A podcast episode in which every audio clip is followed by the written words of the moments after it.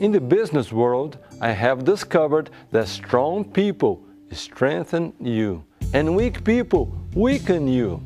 When you are forming your team, seek to include the most qualified professionals that you can find.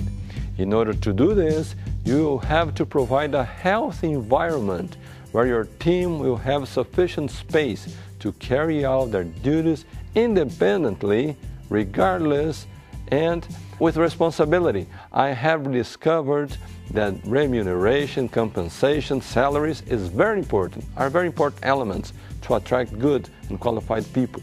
But it is not the most important thing. People are much more motivated by recognition, by valuing their contribution, and by the opportunities to progress, develop, and being promoted to higher positions in the company than by what is on their paycheck stub at the end of the month.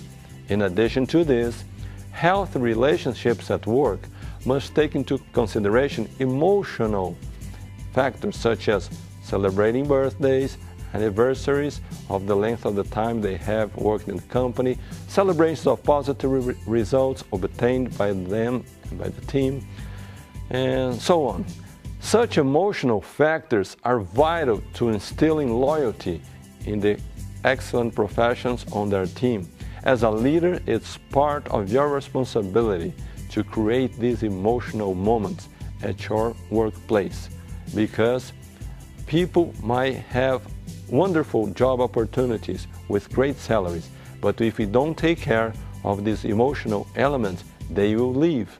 And we don't want qualified team workers leave, so we must be able to combine rational elements with these emotional elements.